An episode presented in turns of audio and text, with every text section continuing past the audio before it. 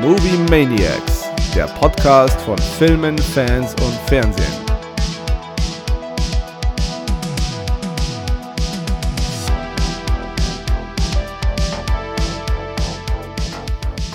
Hallo ihr da draußen und herzlich willkommen zu unserem kleinen Podcast. Ich bin der liebe Gaku und mir ist wie immer der liebe Kero zugeschaltet. Mahlzeit! Und heute haben wir zum zweiten Mal den lieben Berti mit dabei. Hi Berti. Hi Gaku, hi Keru. Du warst ja in unserem House of the Dragon Recap schon dabei. Und ähm, magst du kurz ab nochmal vielleicht zwei, drei Sätze zu dir sagen, wer du bist und was du so machst, dass sich die Zuhörer so ein bisschen was unter dir vorstellen können? Klar, ähm, ja, hi, ich bin der Berti. Ähm, kennen einen Gaku und einen Keru schon, schon sehr lange und uns zu lange fast. schon sehr zu lange, ja, denke ich auch. und uns verbindet schon seit langer Zeit eine, ein gewisser Enthusiasmus für Filme. Und ich würde mir auch anmaßen zu behaupten, dass ich vor allem ein großer Freund von unserem heutigen Thema bin oder dem Ursprungswerk ähm, von unserem heutigen Thema. Du bist quasi Universalgelehrter Mittelerdes. So ein bisschen, ja. Hm. Finde ich super. Auch wenn alles ein bisschen eingestaubt ist, muss ich sagen. Ja, und da sind wir auch an dem Punkt. Heute geht es um The Rings of Power.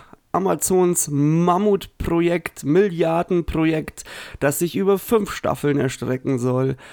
Und äh, seit dem 3.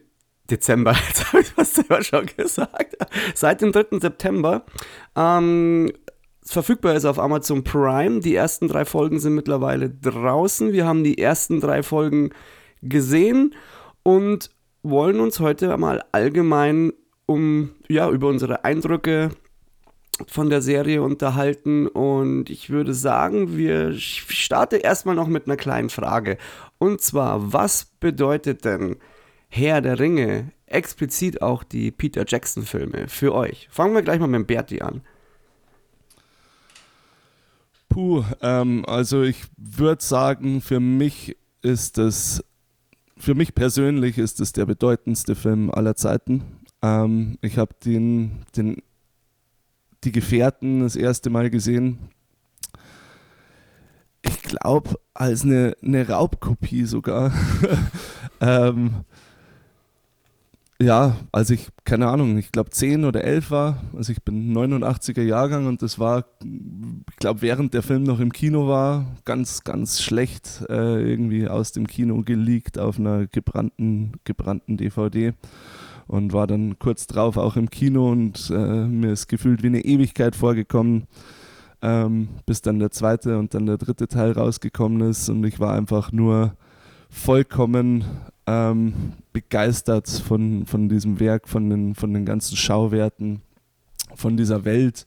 Ähm, ich glaube, dass mich das auch nachhaltig geprägt hat. Also ich bin ja auch nach wie vor Pen-and-Paper-Rollenspieler und spiele DSA und ich glaube auch das, da hat Peter Jackson und auch äh, Tolkien haben da ein bisschen Schuld dran, dass ich da so vernördet bin. Ähm, also von dem her ist das, also für mich jedes Jahr, wenn ich äh, um Weihnachten rum Herr der Ringe anschaue, ist das ein Stück weit Heimkommen. So. Also würde ich schon sagen, ein sehr bedeutender Film für mich. Cool. Und Kero? Äh, bei mir war der Impact nicht ganz so groß. Also ich habe äh, Herr der Ringe tatsächlich, also ich habe glaube ich, keinen. Doch, ich habe den dritten Teil, das war der erste, den ich im Kino gesehen habe, tatsächlich. Bei den ersten beiden, ich bin auch dann erst eingestiegen. Also ich habe die ersten zwei Filme gesehen, ähm, quasi als der dritte rauskam und wir gesagt haben, wir wollen ins Kino gehen. Ähm, nicht, weil mich der Stoff nicht interessiert hat, sondern weil es davor einfach irgendwie bei mir nicht auf dem Radar war. Ähm, nachdem die Tolkien-Bücher und gerade der Herr der Ringe lange Zeit, also vor 2000, einfach auch so ein bisschen als eigentlich unverfilmbarer Stoff galt, fand ich es einfach, also was heißt fand, ich fand es damals beeindruckend und muss bis heute sagen, dass äh, das, was zur damaligen Zeit daraus gemacht wurde, wirklich absolut beeindruckend ist. Und ich bin, also da, wo andere in diese ganze Pen-and-Paper-Rollenspiel- und Fantasy-Welt wirklich äh, komplett eintauchen, halte ich nur irgendwie mal so den, den, den C rein Ähm, also mir ist es nicht komplett fremd, aber es ist jetzt nicht so, dass das bei mir den, den riesen Impact äh, hinterlassen hat. Ähm, aber ich schaue die Filme äh, in gewisser Regelmäßigkeit, also eigentlich auch einmal im Jahr. Bin auch der Meinung, dass die wirklich jeder mal gesehen haben sollte, weil das einfach wirklich gerade die Herr der Ringe-Trilogie einfach so ein Meisterwerk ist, das für sich steht. Ja, ich muss ja sagen, ich konnte früher, so auch in so meinen ähm, Kindheitstagen und Jugendjahren überhaupt gar nichts mit Fantasy anfangen. Und habe auch äh, weder Tolkien gelesen, ich habe zwar ein Buch daheim, aber bis heute noch Tolkien nicht gelesen. Und dachte mir am Anfang so, boah, ich habe eigentlich null Bock jetzt mir diesen Fantasy-Schmarrn anzuschauen im Kino und bin dann äh, damals ins Kino gegangen und glaube ich, wer mich darüber über, überredet hat, weiß ich gar nicht mehr und muss sagen, ich glaube nach, nach zehn Minuten, also vom Prolog war ich halt mittendrin und muss da dem Ganzen mittlerweile, gehört ja auch Herr der Ringe äh, mit zu meinen Lieblingsfilmen, also die Trilogie. Und muss sagen, dass da Peter Jackson schon das sehr gut geschafft hat, bei mir so einen Hebel umzulegen, der mir eine ganz neue Welt einfach eröffnet hat. Und ähm, ja, Herr der Ringe steht auch äh, mindestens einmal pro Jahr äh, auf dem Programm. Meistens entweder an Ostern oder an Weihnachten. Und wenn äh, ein Herr der Ringe-Teil auch mal so im Fernsehen läuft, dann finde ich, ist das immer wie so eine Falle, weil sobald du eingeschalten hast, komme ich da irgendwie nicht mehr weg, sondern dann muss ich das fertig schauen. Und natürlich auch äh, ganz großartige Musik von Howard Shore. Da habe ich mir nach den Gefährten instant den Soundtrack äh, gekauft und das Ding rauf und runter gehört. Gut, aber dann springen wir, nachdem wir jetzt ungefähr, äh, oder nachdem ihr da draußen jetzt auch wisst, äh, wie wir so zu Herr der Ringe stehen, gehen wir doch gleich, bevor wir jetzt auch noch auf die Inhaltsangabe gehen, ähm, wie sind denn eure ersten Eindrücke nach drei Folgen? Kero. Äh, optisch grundsätzlich gut. Ich finde es an ein paar Stellen, also auch muss man eigentlich, eigentlich gleich äh, wieder ein bisschen abwägen. Äh, es gibt viele Szenen, die mich äh, optisch beeindruckt haben, was bei einer Produktion in der Größenordnung natürlich auch irgendwo zu erwarten ist. Äh, ein paar Sachen, die mit denen ich nicht ganz d'accord gehe, gerade jetzt in der dritten Episode auch eine Szene, äh, ja doch, genau, eine Szene. Darf ich kurz äh, reingrätschen? Meinst du die Pferdeszene? Ja, schrecklich. Furchtbar, oder? Da dachte ich also, mir auch kurz dann, diese, diese, diese, diese Nahaufnahme von Galadriels Gesicht, das wirkt einfach nur cringe. Vor allem an der Stelle unfreiwillig komisch, wo es tatsächlich auch genau. so den Plot maßgeblich stört. Genau, also sowas haben sie schon noch drin. Ansonsten bin ich mit der äh, optischen Darstellung grundsätzlich eigentlich ähm, bisher relativ, relativ einverstanden. Ähm, was mir gut gefällt, ich meine, da habe ich auch schon andere Meinungen dazu gelesen, ähm, ist der Umgang mit Sprache. Äh, also ich schaue es im, im englischen Original und finde, dass es tatsächlich schön dargestellt ist, teilweise sehr lyrisch wirkt. Das ist vor allem so in der ersten Folge spielt es noch eine Rolle, als ähm, sehr viel Handlung sich um die Genese Galadriels, ihre äh, Kindheit und äh, auch das Verhältnis zwischen ihr und äh, Elrond dargestellt wird. Ähm, das ist mir positiv aufgefallen. Äh, ich finde es gut, dass sie das Theme von Howard Shore übernommen haben. War wahrscheinlich auch nicht ganz günstig, da die Rechte dran zu kriegen. Auch ah, wenn den Score an sich jemand anders macht. Uh, Howard Shore hat das uh, für Rings of Power neu geschrieben. Na, die haben aber. Das ist nicht das Original-Theme. Ich meine auch, dass das, ähm, also zumindest das Intro-Theme ist mir nicht bekannt vorgekommen. Und also den, den, Soundtrack habe ich schon also oft geballert. Nicht, genau, also es ist nicht der, die Eröffnung von Herr der Ringe, aber es kam doch in Herr der Ringe. Gut, da will ich jetzt auch gar nicht, gar nicht zu weit. Ähm, äh, also das ist was für ein Faktencheck. Also auf jeden Fall, das, das, das Main-Theme ist von Howard Shore. Ich meine, genau. äh, der kann natürlich einfach äh, Musik machen, das weiß man. Der hat auch für die, ähm, für die Trilogie Musik gemacht, aber die restliche, der restliche Score für Rings of Power ist von B. McCreary. Genau, den man genau. aus Godzilla kennt. Zum Beispiel. Zum Beispiel. Ähm, genau, das ist es so im Wesentlichen. Also jetzt mal nur rein runtergebrochen, ohne jetzt auf zu viel auf die, auf die Handlung einzugehen, äh, was mir so an Schauwerten aufgefallen ist, an äh, Musik aufgefallen ist, an verwendeter Sprache aufgefallen ist. Das ist bis jetzt so, dass ich sage, ähm, das lässt das Pendel noch nicht in eine Richtung irgendwo extrem ausschlagen, sondern bisher bin ich damit noch weitestgehend einverstanden. Und wie sind deine Eindrücke, Berti? Ja, ähm, es schlagen schon zwei Herzen in meiner Brust. Also ich bin sehr zwiegespalten, weil ich ähm, einerseits immer wieder quasi den, den, also das Gefühl, das Herr der Ringe-Gefühl, dieses nach Hause kommen, äh, schon verspüre und dann aber teilweise in Szenen kurz drauf wieder rausgerissen werde. Also ich sehe wirklich sehr viel Schwarz und, und Weiß quasi, also gut und, und gut und schlecht, wenig so, ja, ich be bewerte alles quasi fast. Und ähm, ja, Würdest also du an der Stelle sagen, dass die, die Nähe, die Verwandtschaft, also dass das quasi die Tatsache, wie tief du in der Herr der Ringe-Mythologie drin steckst, ähm, so ein bisschen eher, eher Fluch ist, um jetzt Rings of Power wirklich unvoreingenommen genießen zu können?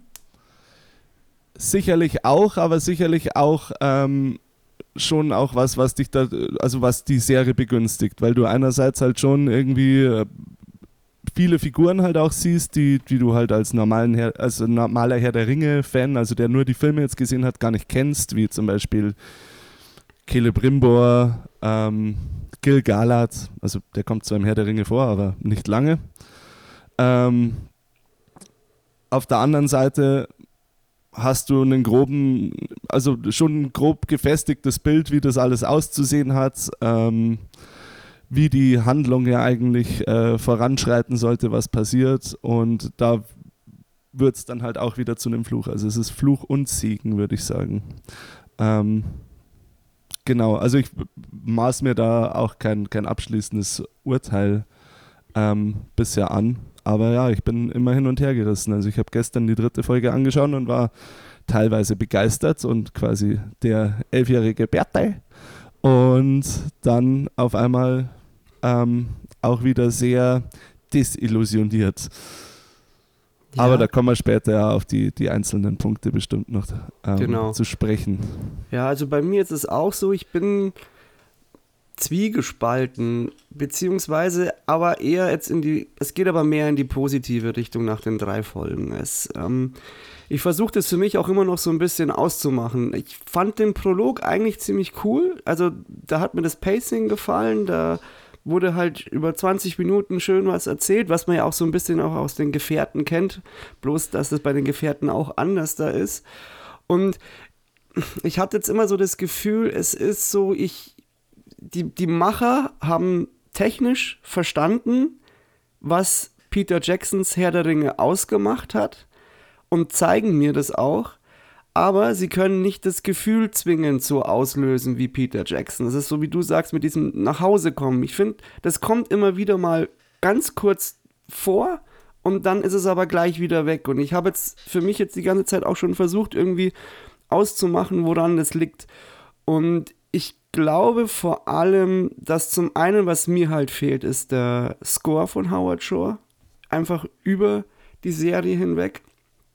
Und dass sie es auf jeden Fall visuell hinbekommen. Also diese großen Kamerafahrten über weite Landschaften, diese, diese, diese ähm, Totalen von den Gesichtern. Also man merkt, dass sie auf der Ebene viel mit Peter Jacksons äh, Techniken, so nenne ich es jetzt einfach mal, die, oder dass man das Herr der Ringe kennt, einfach arbeiten.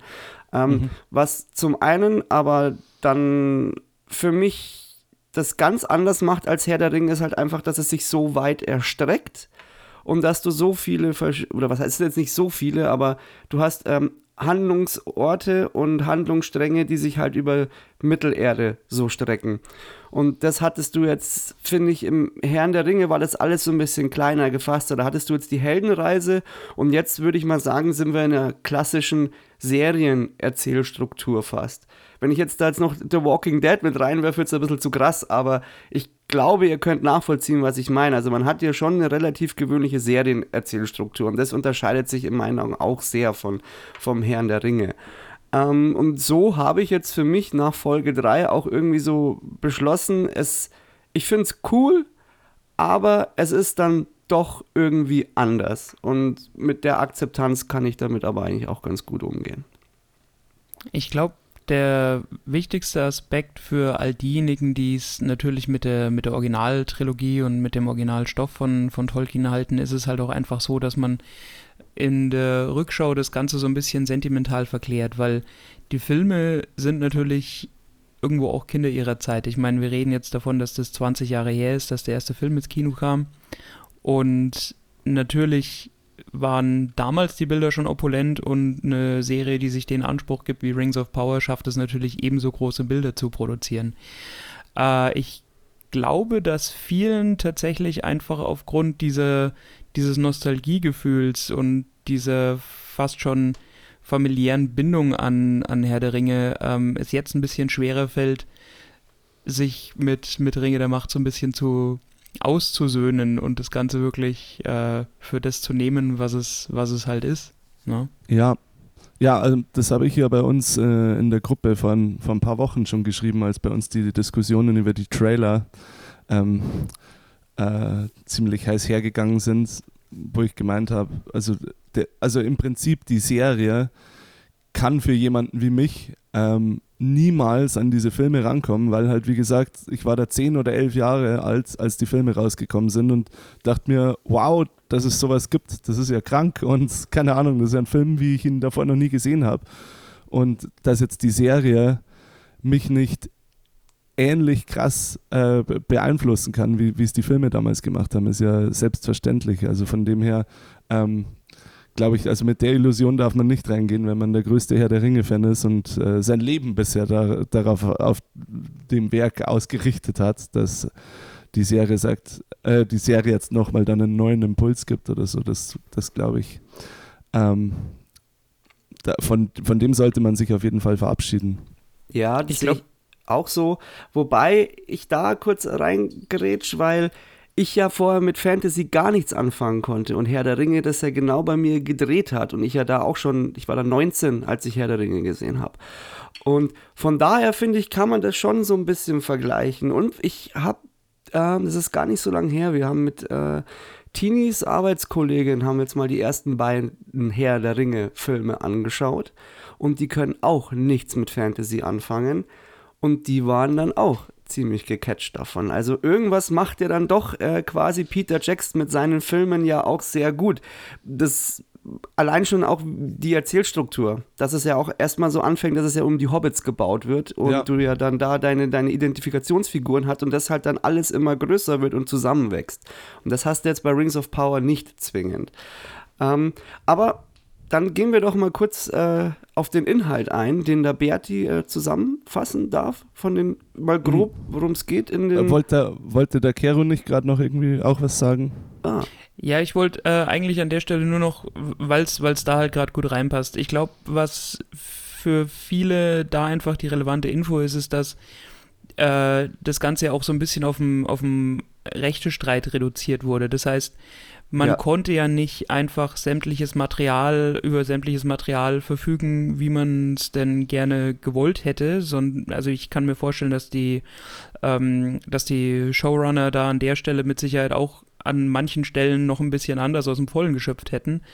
Aber die Vorlage für die Serie sind ja eben in Anführungsstrichen leider nur die drei Bücher und die entsprechenden Appendices und ansonsten dürfen sie rein, was die Rechte angeht, nicht viel aus den Jackson-Filmen nehmen, nichts aus dem Silmarillion nehmen. Also man hat sich da im Vorfeld auch mit der ähm, mit der Tolkien Foundation und mit Tolkiens, ich glaube, äh, was ist das, Enkel, Urenkel Enkel mittlerweile? Müsste, äh Weiß nicht, also auf jeden Fall mit einem seiner Nachfahren, der, der auch ähm, noch über die, die Foundation eben, äh, also dafür noch verantwortlich ist, ähm, hat man sich dann eben irgendwo dann doch gütlich geeinigt, was man jetzt hernehmen darf und, äh, und was nicht. Also ähm, ich glaube, wenn man da keinerlei Restriktionen gehabt hätte, wäre an manchen Stellen viel auch anders gemacht worden. Also auch nach den, nach den ersten drei Episoden schon. Das war ja. eigentlich nur so als zusätzliche Info noch. Da würde ich auch noch kurz noch mit ergänzen, dass ähm,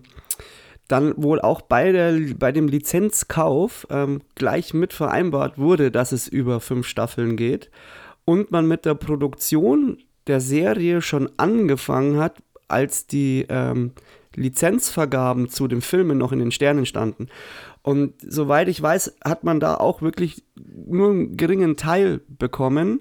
Dann hieß es auch noch kurz, dass äh, Peter Jackson mithelfen sollte. Da kam dann auch kurz die äh, Kontaktaufnahme durch die, durch die Showrunner oder durchs Studio, ob er denn äh, mithelfen wollen würde. Und dann meinte er, ja, wenn er mir die Skripte gibt, dann äh, würde ich mich auch daran beteiligen.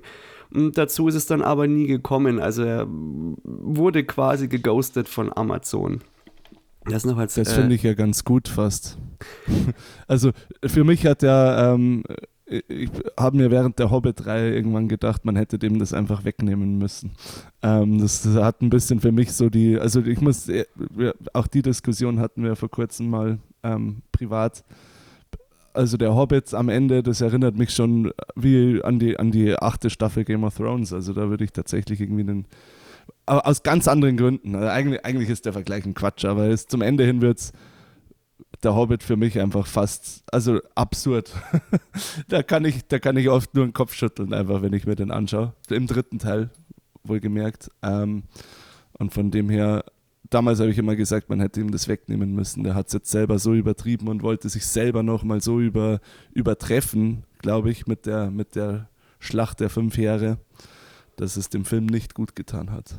Ich glaube, dass damals auch so eine Tendenz so ein bisschen ihre Schatten vorausgeworfen hat, dass man einfach zu diesem Bombasmus neigt und äh, das Ganze einfach nur noch vielleicht nicht nur noch, aber zu großen Teilen einfach unter monetären Gesichtspunkten sieht. Und ähm, ich meine, bei Amazon ist natürlich auch klar, also wenn man sich selber committet, eine Milliarde in eine Serie zu stecken, also rein an Produktionswert, dann will man damit auch Geld verdienen und ähm, da opfert man dann notfalls auch Lore für ein glatt gebügeltes Image, das einfach der, der, dem größten Publikum oder dem größten möglichen potenziellen Publikum gefällt.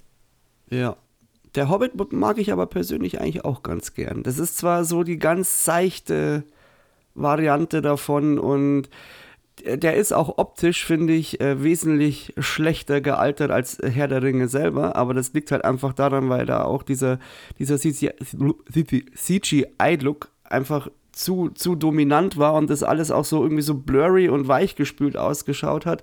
Aber ich finde, der hat schon seine Momente auch.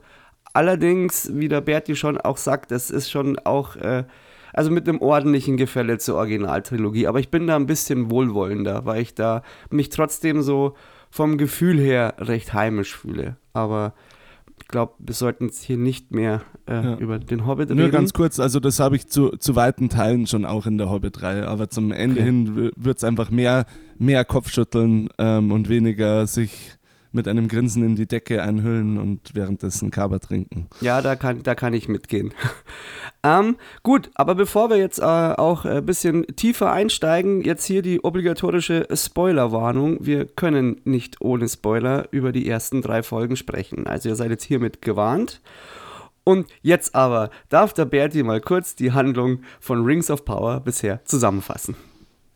Jo, ähm, also wir beginnen im ersten Zeitalter. Ähm, man sieht eine junge Galadriel als Kind. Ähm, unter anderem, wie sie mit ihrem Bruder Finrod über ja, mehr oder weniger die Welt philosophiert. Ähm, es wird dann in einem Voice-Off äh, oder mit, mit einer, einer Stimme aus dem Off ähm, erzählt uns dann quasi, dass Morgoth, ähm, der Erzbösewicht des Herr der Ringe-Universums die Welt verdorben hat und die Elben deswegen von Valinor nach Mittelerde reisen und dort ähm, ein großer Krieg gegen, gegen Morgoth beginnt, äh, in dessen Folge Morgoth auch getötet werden kann.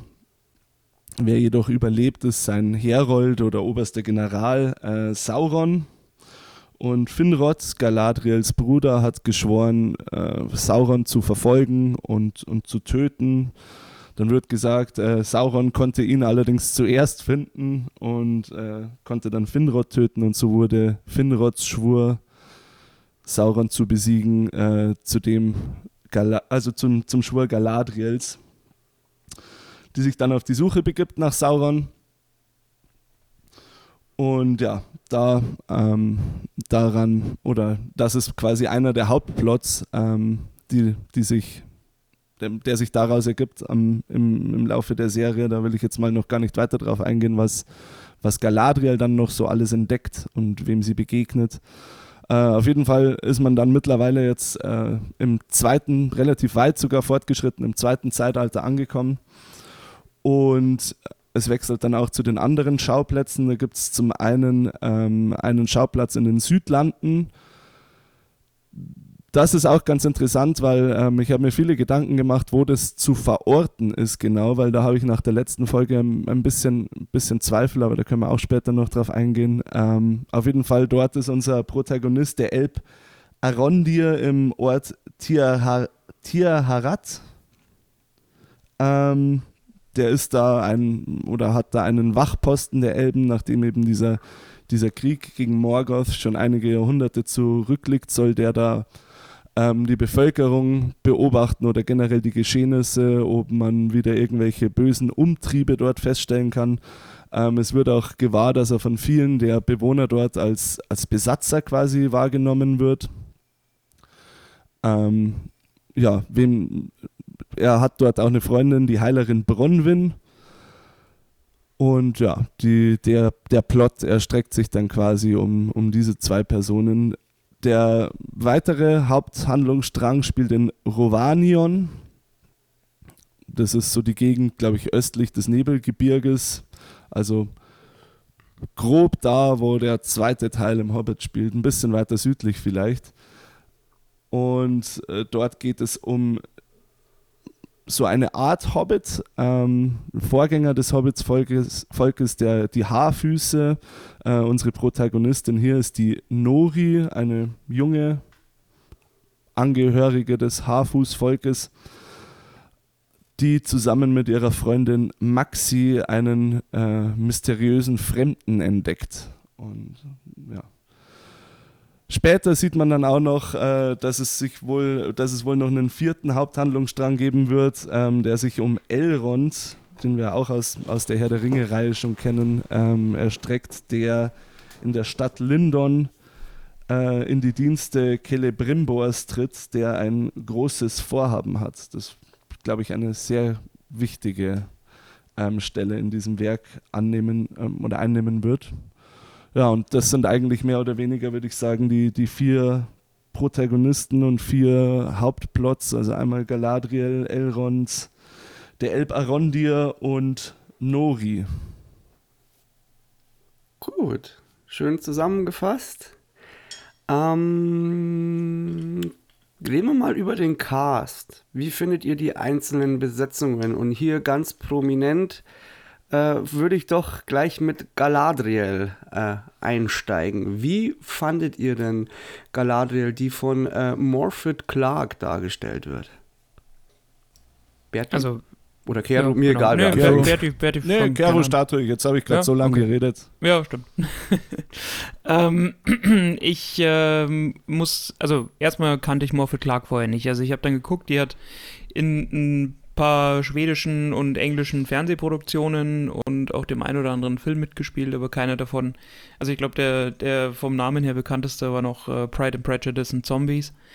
Ähm, also jetzt hat noch kein, keine allzu tiefen Fußspuren auf der Landkarte der Filmindustrie hinterlassen. Ähm, ihre Darstellung von Galadriel gefällt mir grundsätzlich in den ersten drei Folgen ganz gut mit Einschränkungen, weil ich meine, man kommt zum einen nicht umhin, äh, quasi sie mit der Galadriel oder der Version von Galadriel zu vergleichen, die dann in Herr der Ringe eine Rolle spielt, wo sie natürlich wesentlich älter ist, wesentlich mehr Erfahrung und, und einfach mehr erlebt hat. Ähm, das heißt, jetzt in Rings of Power habe ich gelegentlich noch so ein bisschen den Eindruck, dass sie wie so ein trotziges Kind so ein bisschen ähm, an manchen Stellen wirkt. Äh, aber davon abgesehen, sie ist sehr prinzipientreu, kampfstark ähm, als Figur. Und ich habe schon das Gefühl, dass äh, Morphle Clark ihr dieses Gefühl, also diesen, dieses, äh, die, diesen, diesen Vibe, den, den Galadriel eben irgendwo vermitteln soll, äh, weitestgehend auch, auch gut auf sie übertragen kann. Ähm, von der Physiognomie her muss ich sagen, ja, das, das passt. Also das, äh, also das, das Gesicht sieht so aus, dass man sagt, das könnte so eine Elbenfürstin sein. Natürlich die obligatorischen langen blonden Haare. Ähm, also grundsätzlich muss ich sagen, keine, keine schlechte Besetzung. Berti? Mm, Würde ich, würde ich mitgehen. Also ähm, die Schauspielerin selber, finde ich, ist sogar sehr gut gecastet. Ähm, man kann jetzt über das, äh, die, wie die Rolle gescriptet ist, ein bisschen, bisschen sprechen. Ähm, also da gibt es ein paar Sachen, die mich stören. Also gerade bei Galadriel habe ich schon oft diese Vibes, dass ich voll, also dass ich voll abnehme. Das ist einfach die jüngere Version von, von, von Galadriel aus dem Film.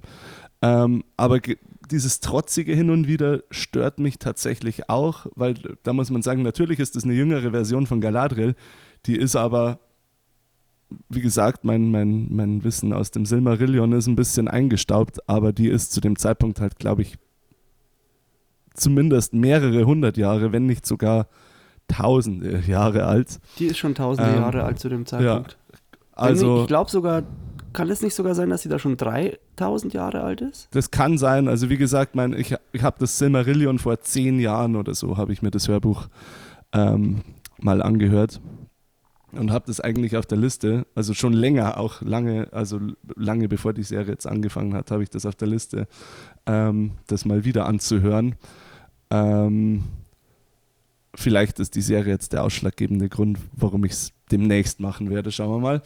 Ähm, aber ja, wie gesagt, ich, ich glaube auch, dass die schon, also die steinalt zu dem Zeitpunkt, also von der jugendlichen Naivität, ähm, die kann die eigentlich nicht mehr haben, vor allem nach dem, was die halt auch miterlebt hat. Also die hat ja quasi alles, was in der Welt passiert ist, fast alles, quasi seit Entstehung der Welt, ähm, hat die äh, als Zeuge ähm, die aus, aus erster Hand quasi wahrgenommen. Ähm, die andere Sache, die mich stört, ist, ist, also sie wird einfach zu kämpferisch dargestellt. Sie ist in dem Werk keine Heerführerin und also Galadriel habe ich immer als so mächtig wahrgenommen, dass die eigentlich gar kein Schwert braucht oder keine Rüstung braucht. Das ist eine, eine im Herr der Ringe wird äh, Gimli, glaube ich, sagt mal Elbenhexe, ähm, ja, eine ne Magerin oder je, einfach so ein mächtiges Wesen, dass sie eigentlich nicht ein Schwert nehmen muss, um damit einen Troll zu bekämpfen. Und da weiß ich auch nicht, warum sie das so gemacht haben. Der, der Rossi, ähm, Grüße hier, ihr kennt ihn auch, ähm, der hat gemeint, er glaubt, dass das so eine Empowerment-Sache ist und dass man halt hier versucht, quasi in einem weiblichen Charakter, in Anführungsstrichen, einen, den mit männlichen Attributen quasi ähm, zur Hauptperson zu machen. Und ich finde, das hätte es da einfach nicht gebraucht, weil von Empowerment zu sprechen bei, bei ähm, einer Rolle wie Galadriel, um, indem ich deren Schwert in die Hand drücke, ergibt für mich einfach keinen Sinn. Ähm, genau, aber auch das ist, glaube ich, ein Thema, zu dem man Ja, später ich glaube, noch dass an, an, an, an der. Stelle, ja, ich glaube, dass es an der Stelle halt vor allem auch Leuten, also da gibt es mit Sicherheit mehrere Leute, die halt quasi in der Originallore drin sind, denen das genauso sauer aufgestoßen ist. Ich kann mir eigentlich nur vorstellen, dass das mehr mit, dem, ähm, halt mit diesem Power Balancing dann einfach zu tun hatte, dass du sie nicht als eigentlich schon fertige, erfahrene Kriegsmagierin irgendwo hinschicken kannst, weil sie dann de facto einfach keine, keine Herausforderung irgendwo mehr zu bestehen hat. Ähm, wenn sie sich da reinstellt und mit zwei Zaubersprüchen quasi einen, einen Troll erlegt. Ähm, Ja, ja, ja, das also mit auch glaub- Sicherheit. das ist auch wieder so dieses, ähm, dieser Tribut, den man einfach dem, dem breiteren Publikum da zollt. Und ja, also um auch ein bisschen da anzuknüpfen, also ich finde das Casting an sich auch gut. Ähm, in großen Teilen die Darstellung der Galadriel eigentlich auch cool. Das Trotzige nervt mich auch so ein bisschen. Also da könnte sie einfach ein bisschen mehr andere Vibes haben. Ähm, aus Recherchen weiß ich allerdings halt, dass man mit Absicht versucht, eine, eine Sturm und Drang Galadriel darzustellen, die auch noch nicht diese Fähigkeiten hat.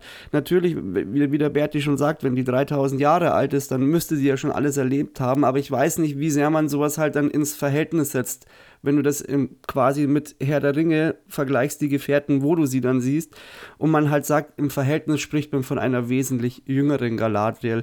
Und diese äh, Fight-Moves ähm, habe ich eher so aufgefasst, dass man da anknüpfen wollte an diese ähm, ähm, Herr der Ringe Kampfszenen von jetzt, jetzt Kruzifix, jetzt fällt mir der Name Legolas. von Orlando Bloom nicht ein. Legolas. Legolas, von ja. Legolas, dass man einfach, weil das war ja schon auch so ein Ding, so, so, so Moves, die halt abgefeiert worden sind. Und ich finde das Ah. In Anführungsstrichen. Also, also nicht, nicht die Skateboardfahrt mit dem Schild, aber der war ja auch schon immer so Oh Gott, die wollte relativ. ich gerade nennen, die war großartig. Auf die, auf die finde ich, kommt's, äh, auf die komme ich noch klar, im Hobbit nimmt das halt total überhand. Also ja, im gut, ich Hobbit, rede jetzt aber nicht vom Hobbit. Ich rede vom Ja, Herrn der Ringe. okay. Im Hobbit finde ich es auch zu viel. Aber ich finde, ich vermute, das wäre jetzt nur meine Interpretation, dass man das einfach als Stilmittel da rausgezogen hat, um die Elben in ihren Kämpfen einfach darzustellen. Weil ähm, der, der, der Arondir ja im Endeffekt auch jedes Mal, wenn er irgendwie was macht, dann genau so kämpft. Also das ist schon, We- die weißt du, Elben werden da schon sehr trickreich dargestellt. Weißt du, an was mich die Kampfszenen von Marondi erinnert haben? Gestern. Und da war ich wirklich geschockt. Oh. Also das hat mich erinnert an Tiger and Dragon. Stimmt. ja, und mit den Ketten Das und Ja. darf halt nicht sein. Es darf halt nicht sein. So, ich war halt wirklich gestern so, oh Gott, wenn die Serie jetzt so ausschaut, wenn ich mir irgendwann eine Folge anschaue, wo irgendwie ein Krieg ist und dann sehe ich 100 Tiger and Dragon Elben, die gegen Orks kämpfen, dann kann ich es nicht mehr weiterschauen.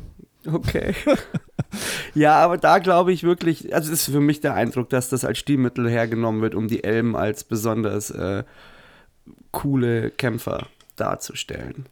Aber gut, dann springen wir doch gleich zum nächsten Elben. Äh, und zwar äh, Robert, boah, ich spreche es jetzt bestimmt falsch aus, Aramayo, ähm, der den Ja, Elrond Aramayo. darstellt, der mir bisher sehr gut gefällt, muss ich sagen, trotz kurzer Haare. Äh, ich hatte in der ersten, in genau der ersten Einstellung, als man ihn sieht, ähm, das war noch in, wo waren sie am Anfang, Valinor, glaube ich, wo er auf diesem Baum sitzt und ihm dann quasi mitgeteilt wird, dass äh, Galadriel jetzt eben eingetroffen ist. Ähm, da, da hatte ich so den ersten Kritikpunkt, weil er für mich da fast wie CGI aussah, so in der, in, im ersten Moment in der ersten Einstellung. Ähm, aber das ist halt einfach, er hat halt einfach so ein, also entweder sind sie mit dem Weichzeichner drüber gegangen oder er hat tatsächlich so ein äh, Gesicht und so makellose Haut, das kann ja auch sein.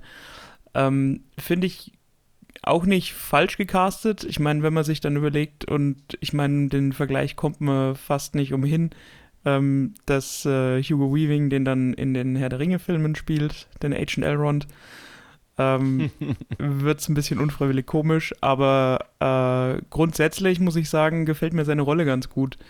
Ähm, er wirkt halt so ein bisschen wie so ein Elder Statesman, aber hat immer so, ein, so eine gewisse Schlitzohrigkeit in allem, was er tut. Ähm, gebildet, belesen, auch später dann quasi diese Zusammenkunft mit dem ähm, Celebrimbor und die äh, Reise nach Casadum.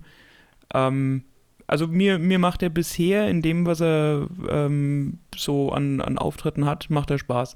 Ich glaube, das Eindringlichste war in der zweiten Folge dann die Unterhaltung mit Galadriel, wo sie quasi äh, drüber sprechen, wie ihre Zukunft denn jetzt aussehen soll. Das, weil er ja eigentlich nur ihr, ihr äh, quasi nur ihr ihr Wohlergehen im Sinn hat und ähm, das fand ich eine, eine tatsächlich sehr, einen sehr guten Dialog.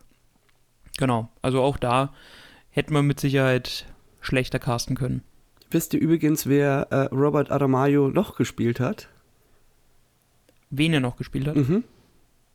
In Rings of Power oder in einer anderen Mhm. Serie? In, in einer anderen Serie, wo es kurzzeitig Befürchtungen gab, dass es da Ähnlichkeiten gibt. Hau raus. Herr der Ringe, den, in der Rückblende den äh, jungen Ned Stark spielt er da. Du meinst Game of Also in- Thrones? Äh, Game of Thrones. Ja, Ja. Tatsache. Ja, Ja, ist richtig. Jetzt, wo du es sagst, stimmt. Ja, stimmt. Und es gibt Stimmt. noch eine Verbindung, da greife ich jetzt aber ein bisschen Ja, vorweg. Den hat man bisher nur ganz äh, blurry gesehen. Und zwar wird, ähm, ich glaube, Oren heißt er, oder? Der, dieser, ähm, in der letzten Einstellung, dieser blurry Dunkelelf, gefallene Elf, korrumpierte Elf, der Meister von, von den Orks, der, ähm, der wird von äh, Benjamin Stark gespielt, also Joseph äh, Mole, glaube ich, wird Genau. ausgesprochen. Ah. Genau, Joseph Maul, ja. Ja. Genau, ist Benjamin Stark, ja, dann, ja. Gut, aber da hat man das Gesicht ja noch nicht gesehen, aber stimmt, der, ähm, den, den jungen Ned Stark hatte ich jetzt nicht vor Augen, aber ist richtig. Gut, wie findest du Elrons Darstellung, Berti? Da bin ich zufrieden. Also ich habe auch ein Problem mit den, den kurzhaarigen Elben generell.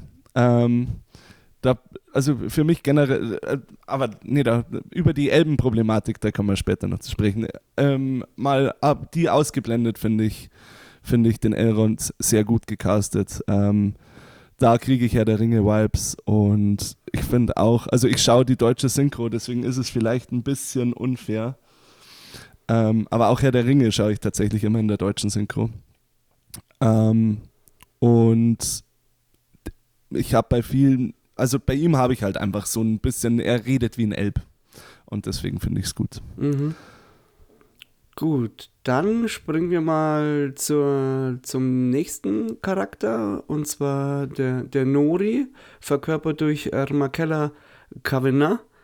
Ähm, Finde ich, ist so ein bisschen Art Frodo, aber irgendwie auch nicht, aber finde ich im Großen und Ganzen äh, sympathisch und äh, nehme ihr die Rolle auch vor allem im Zusammenspiel mit der Maxi äh, relativ äh, gut ab und die Szenen gefallen mir an sich auch ganz gut mit ihr. Ähm, Habe ich jetzt auch wenig dran auszusetzen.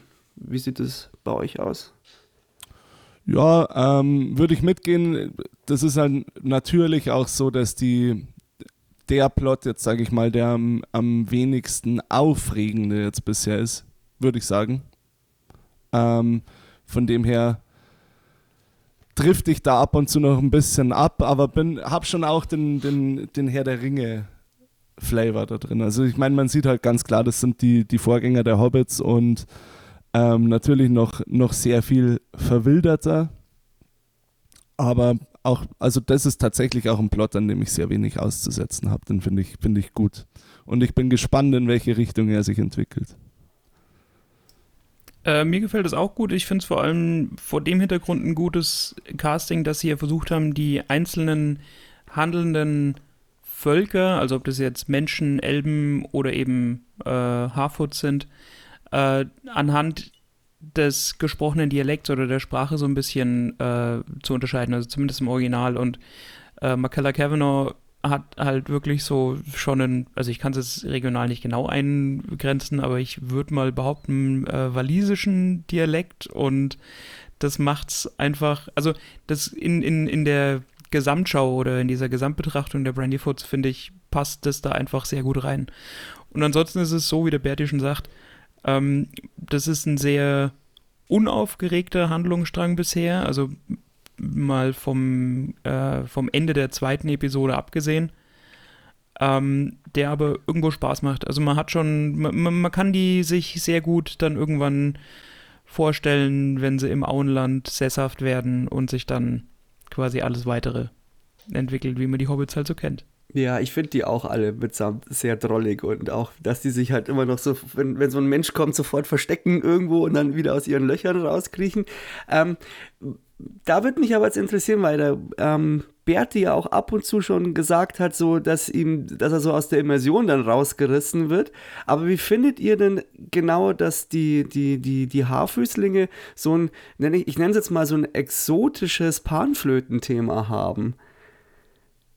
Das wäre mir nicht negativ. Also das wäre mir gar nicht aufgefallen, muss ich sagen. Da, da habe ich, also wie aus der Immersion werde ich in, bei den Hobbits sogar, also bei den Haarfüßen sogar gar nicht rausgerissen. Das meinte ich nicht. Eher so, dass ich, weil es so unaufgeregter Plot ist, dass ich vielleicht mal, dass meine Gedanken abdriften, weil halt so viel anderes außenrum ansteht. Ähm, aber Immersion ist da in dem Plot vollgegeben, finde ich. Ja, Und ich- ich, glaube, das Panflöten-Theme obwohl es mir nicht als Panflöten-Theme aufgefallen ist, wird da sein Übriges äh, hinzutun. Ja, ich finde es an den Stellen echt sehr markant, und, aber ich finde es cool, weil ich habe schon geschaut, ob, ähm, ich weiß noch gar nicht, ob das Score draußen ist. Ich glaube, es ist immer noch nur der erste Track, glaube ich, draußen. Und das ist mir aber schon äh, sehr positiv aufgefallen. Ich fand das cool. Es hat zwar nicht ganz so die, die Wucht und die Tiefe wie das äh, Flötenthema bei Herrn der Ringe, wenn die Hobbits kommen, aber ich finde es äh, ziemlich cool. Gut, dann, wer wäre denn der Nächste, an dem wir uns äh, ranwagen? Dann springen wir doch mal zu Tihara drüber und machen wir mal in, in einem Aufschwung ähm, einmal den Charakter der Bronwyn und Arondir, einmal dargestellt durch äh, Nazanin Boniadi und Ismael Cruz äh, Cordova. Wie findet ihr die beiden Casting-Besetzungen? Wobei man, glaube ich, da jetzt auch äh, sagen muss, dass dieser komplette Teil ja erfunden ist für die Serie. Also Tiharat genauso wie ähm, die beiden Charaktere, soweit ich das jetzt weiß. Ja, also ähm, mich hat diese, diese, diese, ja, also es wird jetzt nicht wirklich als, äh, als Love Story ähm, dargestellt, sondern, also eine, die sich mit Sicherheit entwickeln kann, aber jetzt äh, noch keine ist ähm, und dann ja auch erstmal jäh unterbrochen wird. Ähm, das hat mich also ein bisschen an, an, an Herr der Ringe schon auch erinnert. Ähm, du hast ja da quasi das Gleiche zwischen äh, Aragorn und Arwen, ähm, dass halt quasi äh, diese eigentlich verbotene Liebe zwischen äh, Menschen und äh, Elfen thematisiert wird. Ähm, ich weiß noch nicht so genau, was der Plotpoint für ihn, also für Arondir jetzt wirklich ist. Ich meine, ähm, klar, sie waren diese Wachposten, geraten an die äh, Gefangenschaft der Orks und werden quasi dazu verpflichtet, halt diese, diese Tunnel zu graben. Ähm, aber wo das noch hingehen soll, äh, sehe ich, seh ich noch nicht ganz. Ähm, bisher also eher eine, eine, kritische Betrachtung. Der hat halt eine, einen relativ ruhigen Grundton, in dem wir halt seine, ähm, seine, seine Rolle spielt, sag ich mal. Und wenn er jetzt nicht gerade in Tiger and Dragon Manier gegen Wargs und Orks kämpft, dann, ähm, also es könnte schon noch ein interessanter äh, Charakterbogen werden um den. Und die Bronwyn, äh, ja gut, ich meine, die hat jetzt in der dritten Episode, also kam jetzt bisher nur in der, in der zweiten vor, ist halt schon auch so eine handfeste äh, Natur, wie sie da quasi diesen Orkkopf auf den Tisch legt, um quasi die Existenz zu beweisen, ähm, hat, schon, hat schon beeindruckt. Berti? Ja, ähm, mit, mit äh, der Besetzung habe ich so meine Probleme, weil ich finde, dass am Arondir eigentlich nichts an einen Elben erinnert, außer dass er spitze Ohren hat und einen Bogen. Ähm, also wie gesagt, gerade was die Sprache angeht, ist es vielleicht unfair und ich werde es mir definitiv auch nochmal im, im Originalton anschauen. Aber die ganzen Dialoge erinnern mich nicht an den Elben. Also wenn das ein Mensch wäre, würde mir, würde ich das, wenn der als Mensch dargestellt wäre, würde ich in keinster Art und Weise in Frage stellen, ob der sich nicht irgendwie seltsam für einen Menschen verhält.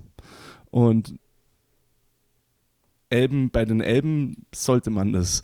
Ähm, ja, ich tatsächlich habe ich hier auch ein, ein, Problem, das haben wir auch im Vorfeld schon, schon angesprochen, mit dem ähm, meiner Meinung nach gezwungenen People of Color in Rollen reincasten, weil vielleicht liegt es daran, dass ich ein alter weißer Mann bin, aber ich stelle mir die Elben einfach so vor, wie Tolkien sie beschrieben hat, als Wesen mit, mit Elfenbein, weißer Haut, äh, langen, also ich weiß tatsächlich gar nicht, ob Tolkien sie mit langen Haaren beschrieben hat, ähm, aber spätestens durch die, durch die Herr der Ringe-Trilogie sind die bei mir einfach so eingespeichert und in dieses Schema passt er halt leider nicht rein. Und deswegen werde ich da tatsächlich immer ein bisschen, ich muss mich da selber immer, also außer wenn er gerade Tiger and Dragon Moves macht, ähm, muss ich mir immer irgendwie hervorrufen, okay, ja, doch, das ist ein Elb. Ähm, weil, weil er es, finde ich, nicht ausstrahlt. Gut. Ähm, ja.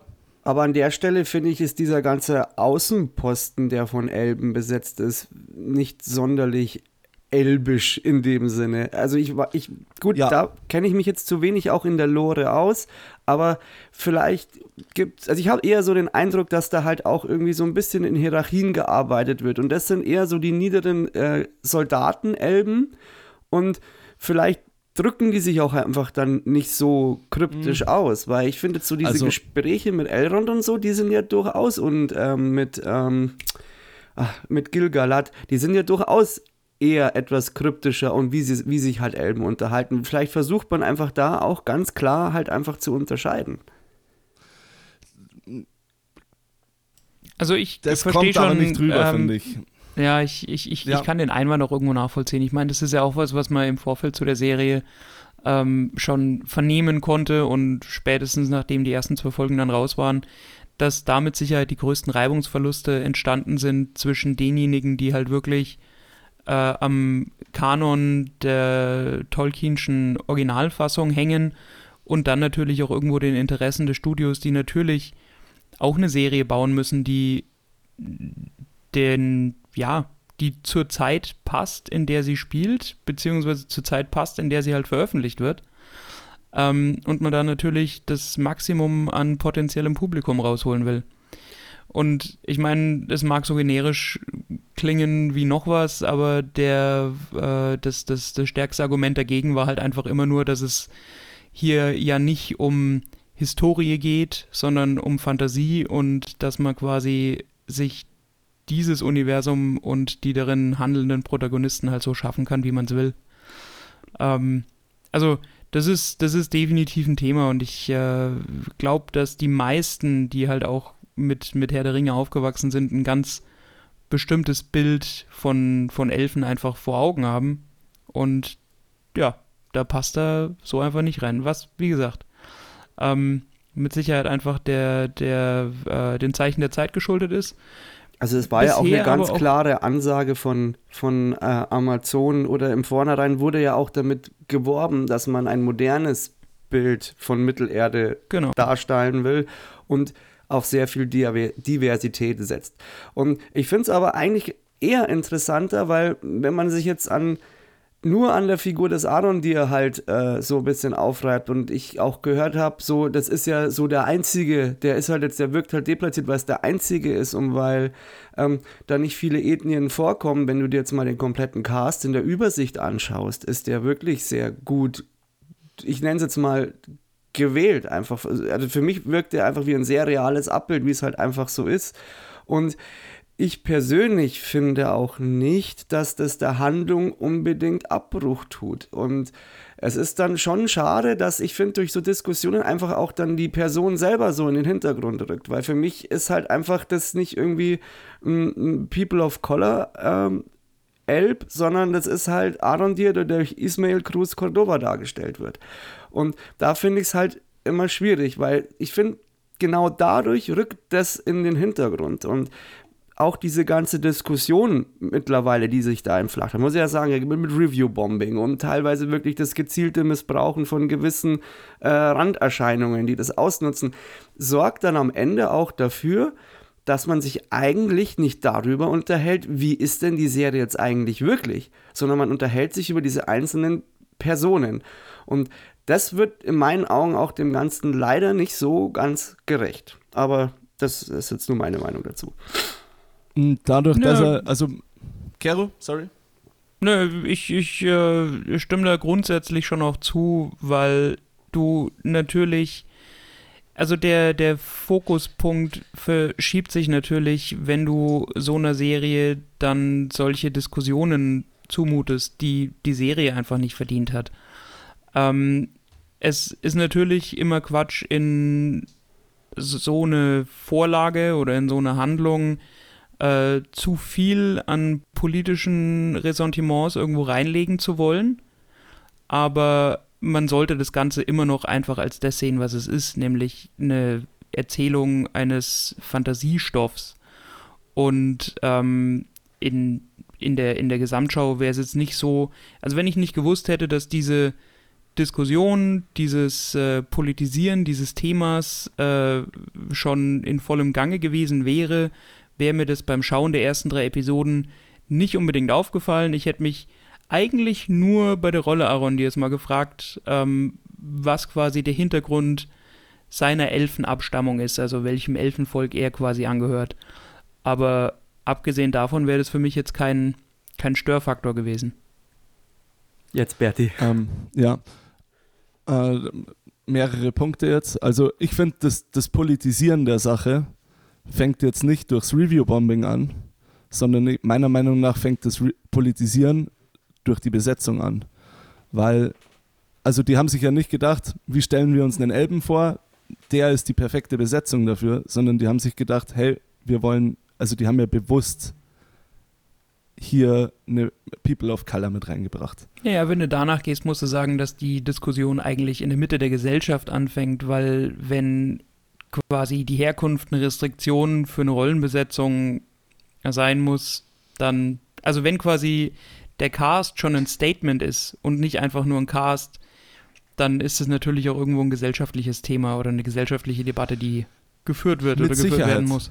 Mit Sicherheit. Ähm, aber ja, also meiner Meinung nach ist ich, bei der Besetzung von Rollen natürlich sowas ein, ein, Ausschlusskriterium. Also wenn ich jetzt einen Film über das Römische Reich gerne hätte und ich hole gleich noch dazu aus äh, mit, mit dem Argument, das ist ja ein Fantasy-Stoff, aber dann würde ich ja auch nicht Julius Caesar jetzt mit einem Asiaten besetzen zum Beispiel. Das ist ja historischer Stoff. Das ist historischer Stoff, ja, aber jetzt eben der Übergang dazu.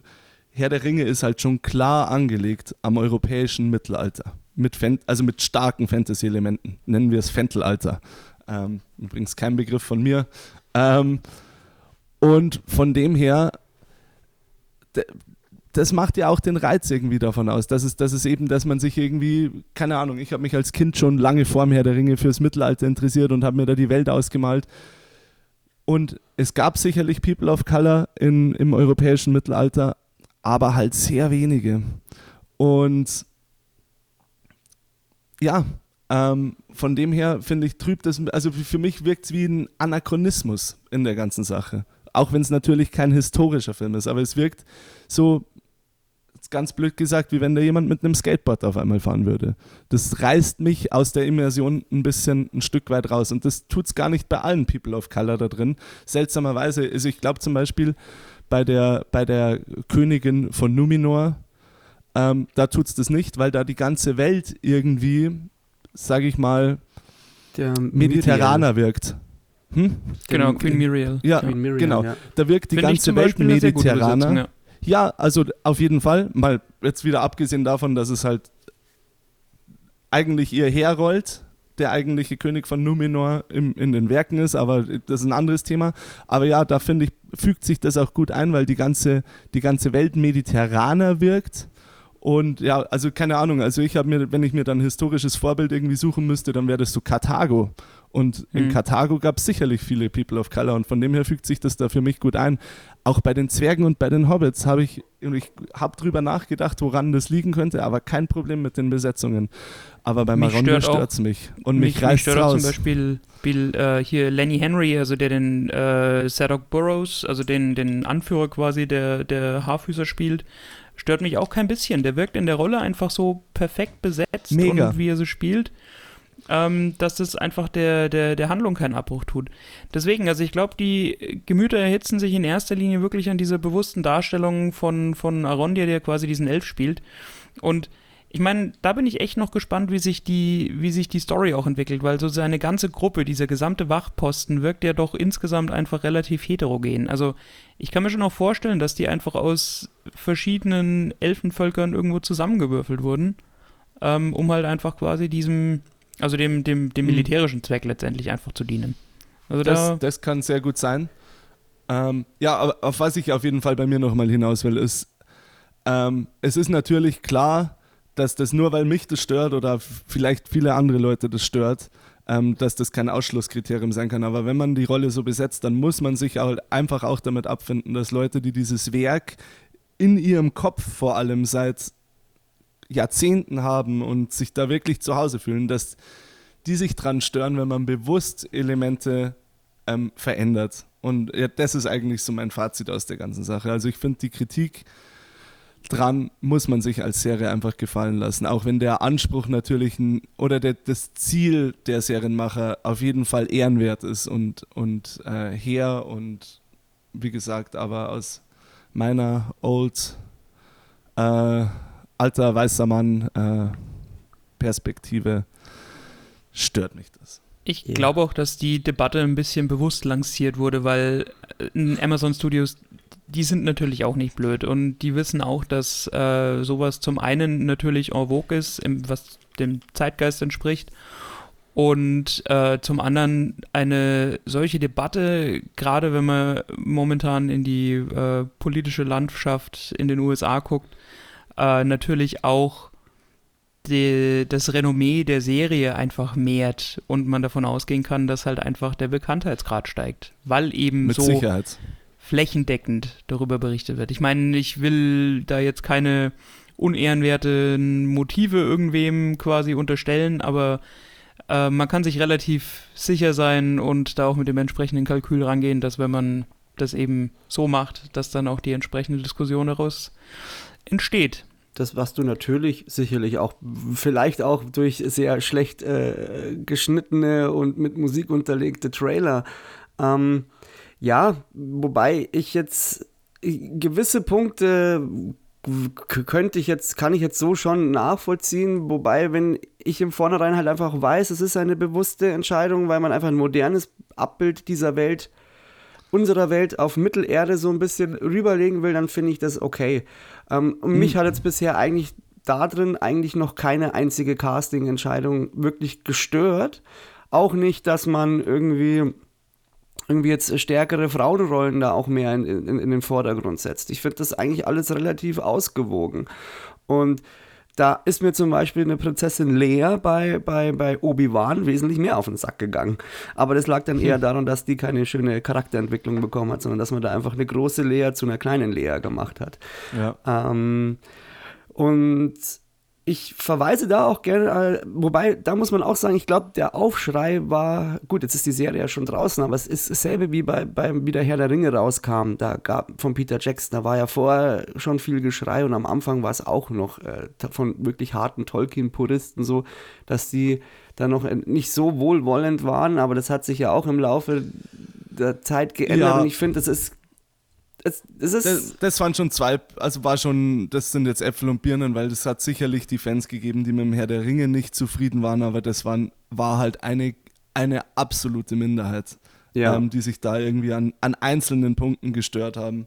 Ähm, da wird, also äh, es ist ja in der Sache oder in der Natur der Sache bedingt, dass das dieses Mal krasser ist, weil es sich eben viel mehr vom Werk entfernt. Sorry, wenn ich dich jetzt unterbrochen habe. Ja, gut, aber, nee, aber ich sehe es halt da auch irgendwo zum gewissen Punkt eher so eine Minderheit die, die, die, sich da halt so ein bisschen aufregt. Aber egal, um das Ganze jetzt auch mal äh, noch in dem Fall zu einem Abschluss zu bringen, da würde ich gern ähm, die, die Leute vom Orkenspalter TV äh, zitieren die sich ja, die ja auch sehr viel Dungeons and Dragons äh, machen, Lapen und auch sehr in dieser Herr der Ringe-Welt into sind, die auch ähm, das auch thematisiert haben und eigentlich zu dem Schluss gekommen sind. Es ist schade, wenn am Ende da so eine äh, hitzige und teilweise auch feindselige Debatte äh, ausgelöst wird und am Ende es dann gar nicht mehr, wie ich vorher aber auch schon erwähnt habe, um die eigentlichen Qualitäten der Serie geht. So würde ich das Thema gerne beenden. Die Okay, möchtest du noch was sagen? Ja, ja, ja, ich will, will jetzt dein, dein, dein Endfazit doch nochmal ähm, zu einem zu Mittelteil machen. Ähm, also ich finde es, ich finde, es ist einfach Teil, der mit zu bewerten ist. Also es ist ja eine Frage des Casts, lass es eine Frage des Kostümseins, äh, Kostüms sein. Ähm, und von dem her, also eine feindselige Kritik ist natürlich immer fehl am Platz und dass das natürlich Leute aus ähm, der rechten Ecke irgendwie auf den Plan ruft, die da überhaupt in dem, in dem Diskurs gar nichts zu suchen haben, generell in einem gesellschaftlichen Diskurs, ist auch klar.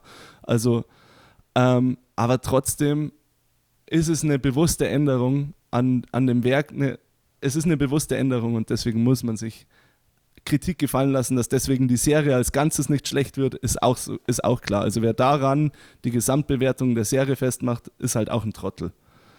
Ähm, genau. Also ich glaube, wie gesagt, Ja. es ist eine bewusste Änderung, die moderne Welt da reinzubauen. Ich verstehe den Anspruch, aber dass das Leute stört, muss auch klar sein und muss auch erlaubt sein, finde ich. Ja, ich glaube, wie gesagt, man hat es da auch bewusst provoziert, um zu sagen, man äh, will, man hat quasi den monetären Aspekt vor Augen und nimmt alles andere, gerade so diese entfesselte Dynamik in den Social Media Kommentarspalten dann einfach in Kauf. Okay. Gut.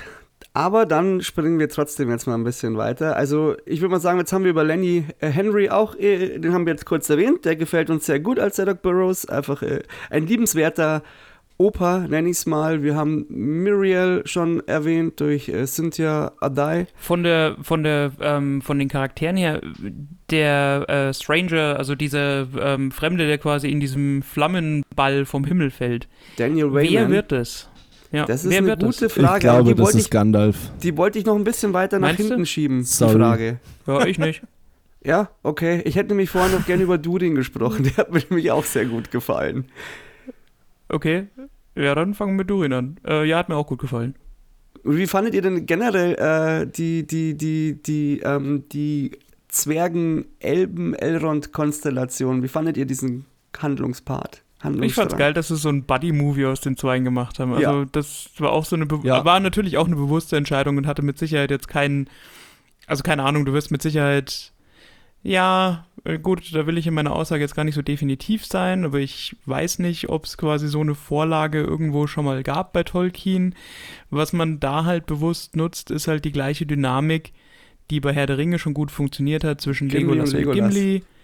Äh, als sie da vorm Tor stehen und er also sagt, hier Seite an Seite mit einem Elb sterben, das hätte ich mir nie träumen lassen. Und Legolas dann halt so sagt, wie wäre es Seite an Seite mit einem Freund? Also dieser Moment, wo dir halt auch wirklich einfach so das Herz aufgeht, ich glaube, den haben sie da halt versucht zu ähm, reproduzieren und bei mir, also jetzt nur bei meine, meine ähm, ganz subjektive Meinung dazu, hat es, hat es gut funktioniert. Also ich fand diese, diesen Gang nach Casadum und dieses Dinner, was sie da gemeinsam haben, äh, fand, hat, ich, ich fand's gut. Ich fand es prinzipiell, prinzipiell auch gut gemacht. Also ich kann dir auch sagen, tatsächlich gibt es diese Elben-Zwergen-Freundschaft, die hatten, hatten Vorbild bei Tolkien. Ich weiß jetzt nur nicht mehr, ob das auf Durin zurückzuführen ist oder auf, ich meine, dass es auf Balin zurückzuführen ist. Aber deswegen hast du ja zum Beispiel auch bei dem Tor, ähm, das nach Moria führt, im, im Die Gefährten, dieses äh, sprich Freund und äh, tritt ein und äh, das Lösungswort ist das englische, äh, das, das, das elbische, das elbische Wort äh, für Freund Melon. Ähm, Stimmt, ja. das ist darauf zurückzuführen, dass die Zwerge in Moria bzw. Khazad-dûm eben eine, eine lange Freundschaft mit den Elben verbindet, die halt in, zum Zeiten des Herrn der Ringe halt aber schon in Vergessenheit geraten ist, ein Stück weit. Ähm, und das kann sogar sein, dass das auf Durin und Elrond zurückzuführen ist. Sicher bin ich mir nicht. Ähm, die Darstellung, da bin ich auch ein bisschen zwiegespalten und jetzt aber mal aus ganz anderen Gründen. Und zwar, dass dieses, dass die Zwerge immer mit Klamauk verbunden sind. Das ist halt wirklich eine Sache, die Peter Jackson da reingebracht hat. Also das ist halt auch in dem Ursprungswerk nicht zu finden und der hat das mit Gimli reingebracht. Und Aber ich es find, passt doch auch irgendwie, oder? es passt. Also ich finde, ich find, dass es so passt, wie es bei Gimli ist. Das wurde dann, finde ich, noch ein bisschen mehr auf bisschen mehr aufgedreht im Hobbit.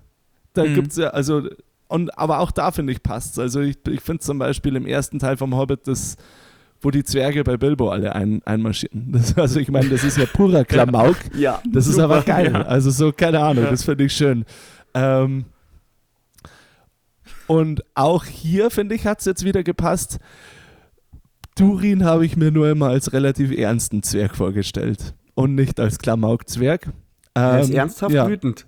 Wobei Er man ja auch sagen muss, dass, dass er ja gar nicht so klamaukig dargestellt wird. Also er ist ja am Anfang sind die Fronten ja noch recht verhärtet und sie gehen ja auch quasi in das äh, Steinspalter-Duell und ähm, du hast ja, also zu, zu, bis zu dem Punkt ist es ja nicht so, dass die jetzt irgendwie hier lachend äh, sich in den Armen liegen, ähm, sondern da ist ja wirklich so eine, so eine Animosität auch spürbar.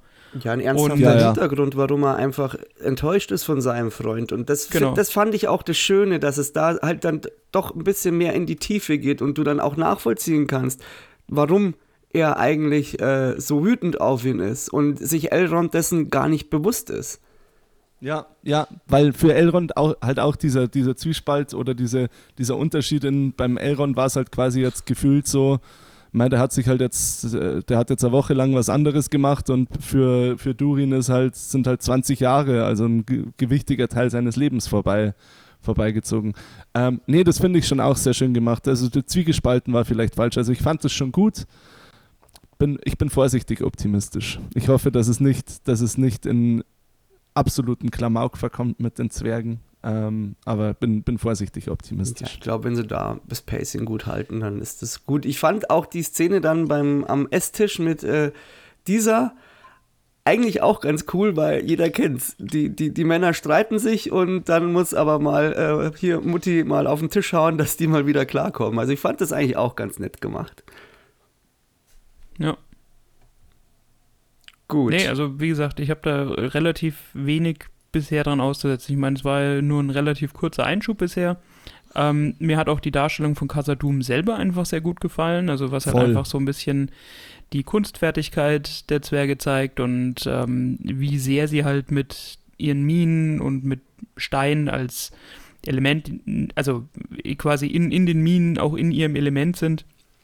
Ähm, muss ich sagen, haben sie eigentlich relativ, also das hat mir in Herr der Ringe schon gut gefallen. Das gefällt mir grundsätzlich in den meisten Darstellungen von Zwergen irgendwo in der Fantasy, mh, ja, weitestgehend Literatur eigentlich ganz gut. Also es gibt dem irgendwie einen passenden Rahmen und ich finde, dass es in äh, Rings of Power auch relativ gut dargestellt haben. Äh, Berti, als äh, Lore-Kenner, wie findest du das, dass äh, die dieser ist ja die Frau vom Durin, also durch Sophia Nomfete besetzt, Mhm.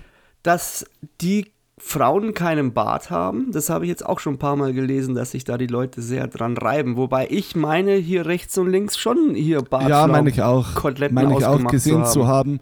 Äh, da muss ich jetzt sagen, das wäre jetzt ein Punkt, der mich nicht so. Also ich habe mir die Zwergenfrauen nie. Also ich, das ist jetzt vielleicht auch schon wieder so ein Ding. Hat man sich Zwergenfrauen vorgestellt? Hat man das? Ähm, ich, ich selten. Ähm, und wenn, dann hätte ich sie mir tatsächlich auch nicht mit einem Bart vorgestellt. Wo, also ich, ich weiß jetzt, das Einzige, was mir dazu einfällt, wie gesagt, das Wissen aus den Büchern ist bei mir definitiv ein bisschen eingestaubt. Das Einzige, was mir dazu einfällt, ist eben dieser Satz vom Aragorn, wo irgendwie Gimli im zweiten Teil, also im, im, im Film, Eowyn erzählt irgendwie, und natürlich gibt es Zwergenfrauen und ähm, die sehen nur den Männern so ähnlich, dass man sie, dass man sie oft mit denen verwechselt und dass deswegen sich die Ide- Idee irgendwie rumgesprochen hat, dass es gar keine Zwergenfrauen gibt und E- Zwerge einfach aus Erdlöchern schlüpfen und dann schaut sie so, so Aragorn an und er- macht dann nur so eine Handbewegung, so, das liegt an den Bärten.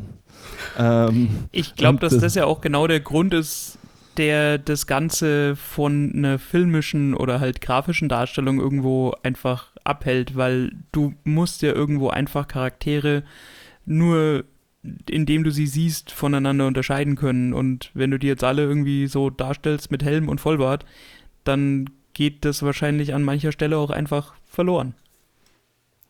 Gut. Ganz kurz noch, ähm, Gil Galad, also Mr. Abraham Lincoln. Wenn, habt ihr, habt ihr ähm, Abraham Lincoln äh, Vampirjäger gesehen? nein. Okay, das, Nein. den spielt nämlich Benjamin Walker. Ja, und ihn will ich auch nicht zur Versinnbildlichung jeglicher Darstellung von Abraham Lincoln werden lassen. Da sind wir nämlich, das schlägt in die gleiche Kerbe, um, um da mal die Qualität der Filme darzustellen, weißt Abraham Lincoln Vampire Hunter ist genauso wie Pride and Prejudice und Zombies, wo die Yep. ähm, äh, Moffat Clark mitgespielt hatte. Genau. Nee, finde ich äh, von der Darstellung auch okay. Wirkt, wirkt zu einem sehr arrogant. Ich glaube, das ist aber auch äh, dieses elbisch Gewollte. Ähm, was mich ein bisschen irritiert hat, aber da komme ich jetzt nicht auf den Namen drauf. Und zwar, ähm, wie hieß denn nochmal der Elbe im Der Hobbit, der da die, die, die Führung übernimmt? der dann irgendwann sagt, wir, wir stehen euch bei in dem Kampf. Wie heißt denn der nochmal, der Blonde? Der König, ja, der Vater von Legolas. Ja, Das müsste ich jetzt auch googeln. Keine Ja, Ahnung. ich google es kurz. Aber Also, also mir die haben jetzt beide die deutsche. Synchronstimme und das ist mir sofort aufgefallen. Das hat mich ein bisschen verwirrt. Grundstimmen. Hm? Thranduil. Okay. Also bei Gilgalad muss ich halt sagen, er wird halt als Elb irgendwo dargestellt, der, ähm, wie? Thranduil heißt Wie er. heißt der? Ran. Muss ich halt sagen, dass dieses, ich meine, der hat ja auch Ah. so dieses, äh, äh, diese Gabe der Vorsehung und äh, er verhält sich auch immer und weise und überhaupt, also er hat ja bis jetzt noch keine große Rolle gespielt, hat er im Endeffekt einfach nur dafür gesorgt, dass äh, Galadriel nach Valinor weggelobt werden soll, in Anführungsstrichen. Ähm, ja, mal schauen, was, was, äh, was da noch rauskommt und was seine Vorsehung noch äh, alles an Bedeutung gewinnen wird, weil ich meine, er ist ja letztendlich auch derjenige, der Elrond und äh, Celebrimbor zusammenbringt, ähm, dass sie eben dann die große Schmiede bauen und die Ringe herstellen können.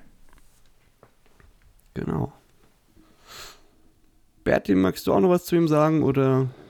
Ähm, ja, bei ihm hatte ich Elfen äh, oder Elben-Vibes, ähm, definitiv. Also Yep. in, in der Szene waren die, waren die vorhanden. Von dem her.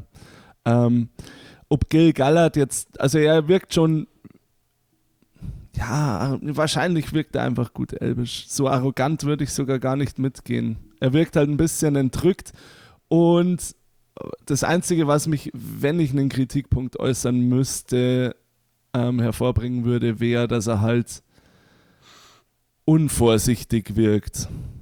Ähm, was halt so- also Unvorsichtig oder überheblich? Da bin ich mir nämlich nicht so ganz sicher, ob er es nicht einfach wegignoriert, weil er meint, es ist so. Also die Gefahr. Hm. Ja, nee, ich glaube schon, dass er denkt, dass sie weg ist. Okay. Also so habe ich wahrgenommen. Das ist aber ein reines, eine reine Interpretation der Szene.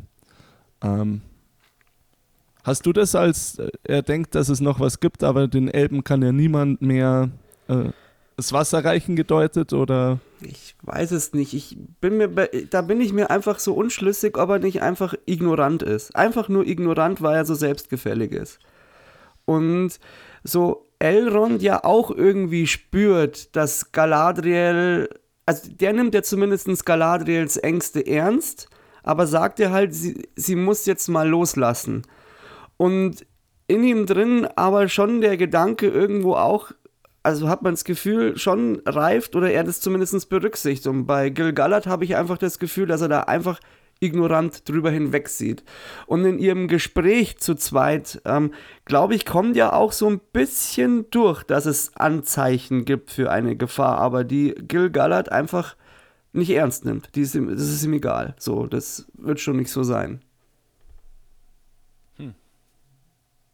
Also Oder- ich Ja. habe es auch tatsächlich so ein bisschen, also ich habe es ehrlich gesagt noch gar nicht wirklich gedeutet. Jetzt, wo ich so drüber nachdenke, wirkt es tatsächlich, obwohl er eben die, die Vorsehungen hat, äh, ein bisschen, ja, schon so, als, als wäre er davon überzeugt, dass das Böse besiegt ist und ähm, niemand mehr den Elfen wirklich gefährlich werden kann.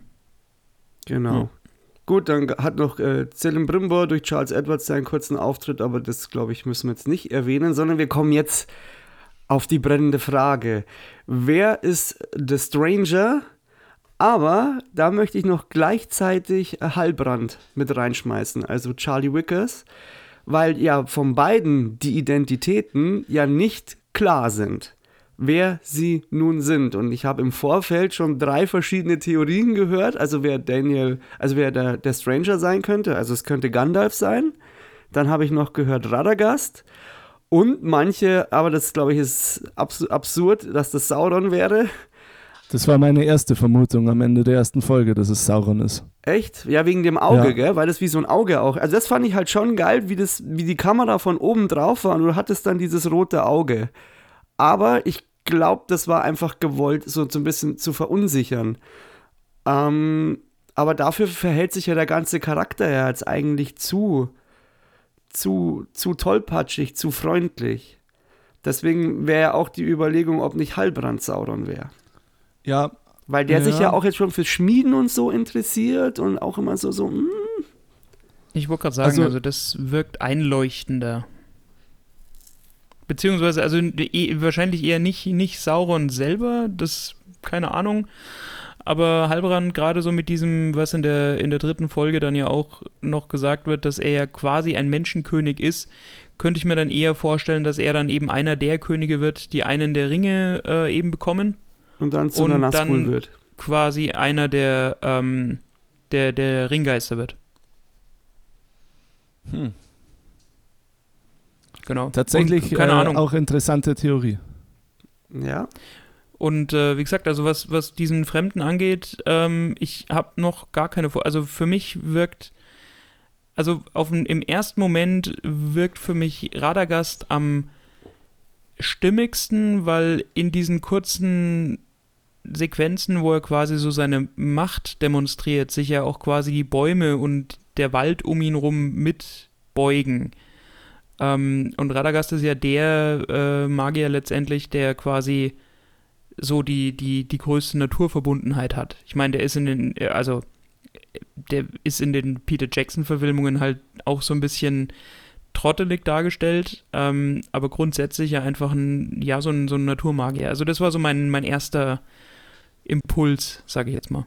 ja, Radegast halte ich auch für am plausibelsten und bei Halbrand auch die, die, also wahrscheinlich tendenziell dann auch eher Wollen- das, was du gesagt hast, mit, dass es einer Mhm. der Könige wird, die dann verraten werden und zu den Nazgul.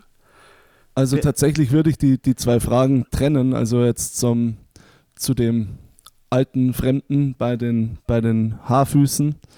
Ähm, also meine erste Vermutung war, wie gesagt, auch, dass es Sauron ist, einfach weil der da aus dem Nichts, äh, aus dem Himmel in einem Feuerball angeschossen kam. Ich wusste zu dem Zeitpunkt noch nicht, also bis vor kurzem ja noch nicht, äh, dass da die, die, die Rechte aus den Stories aus dem Silmarillion quasi fast nicht ähm, auf die oder dass fast nichts aus den Ereignissen aus dem Silmarillion so in der Serie geschehen wird. Deswegen vielleicht mal ganz kurz. Also in der Serie ist es so, dass die fünf Istari, die Magier, äh, mit einem Schiff ankommen an der Küste Mittelerdes. Von dem her bin ich da noch gar nicht auf die Idee gekommen, dass es Gandalf sein könnte oder Radegast.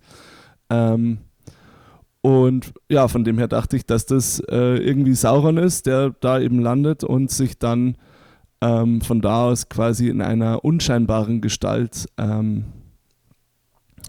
irgendwie durchs Land bewegen wird. Das habe ich dann relativ schnell verworfen und der Gedanke war, also ich habe dann auch überlegt, Radagast oder, oder, oder Gandalf und was mich zu Gandalf gebracht hat, sind zwei Punkte und zwar einer, ein- einmal nimmt er so ein Glühwürmchen und diese Bewegung, wie er dieses Glühwürmchen nimmt, Das macht er auch auf Erinnert dem mich- Turm, gell? das erinnert mich sehr an das, wie Gandalf diese Motte genommen hat. Mhm. Äh, auf dem Turm, genau, auf, auf dem Ohrtank. Und der Ah. andere Punkt ist, wenn du die Genese oder die, die, das nach Mittelerde kommen Gandalfs so darstellst, erklärt das quasi dem seine Verbundenheit zum Volk der Hobbits. Das stimmt. Das Hm. klingt auch sehr einleuchtend. Ja, aber diese eine Szene, das hat auch äh, Tini sofort gemeint. Ah, das hat mich aber hier an Herr der Ringe erinnert. Ähm, ich muss jetzt bloß kurz ein bisschen reingrätschen, weil äh, wie Kero und ich haben ähm, an sich immer so eine interne Zeitangabe, äh, dass wir nie über eineinhalb Stunden kommen wollen. Und wir sind jetzt schon bei einer Stunde und 22. Deswegen würde ich gern noch drei wichtige Punkte ansprechen, die wir ähm, quasi jetzt noch abhandeln. Und zwar wären es zum einen also Elendil und Isildur als Charaktere und äh, Numenor dann noch generell und wo die Reise eventuell hingehen könnte. Und genau, da würde ich dann doch gleich mal kurz äh, das Wort an den Berti geben. Ja, also ähm, auch mal wieder, ich ich fange erst mal an, was im, im Werk passiert, wenn das genehm ist, außer ihr sagt, nee, das will, wollt ihr nicht wissen. Ich Ähm, möchte nicht gespoilert werden. Also nichts, Nee, nichts erzählen, wie es im Nee, Silmarillion- passt Okay. schon, alles gut. Ähm, also im, im Silmarillion ist es so, dass ähm, sowohl Elendil als auch ähm, sein Sohn Isildur und dessen Bruder, dessen Namen ich gerade nicht mehr weiß, im, den, den, Bruder haben sie ja auch durch eine Tochter ausgetauscht in der Serie. Ähm, dass die eben auf Numenor leben. Aber ich glaube, die, warte mal, die, die, die haben sie, glaube ich, nur hinzugefügt. Die erwähnen seinen Bruder.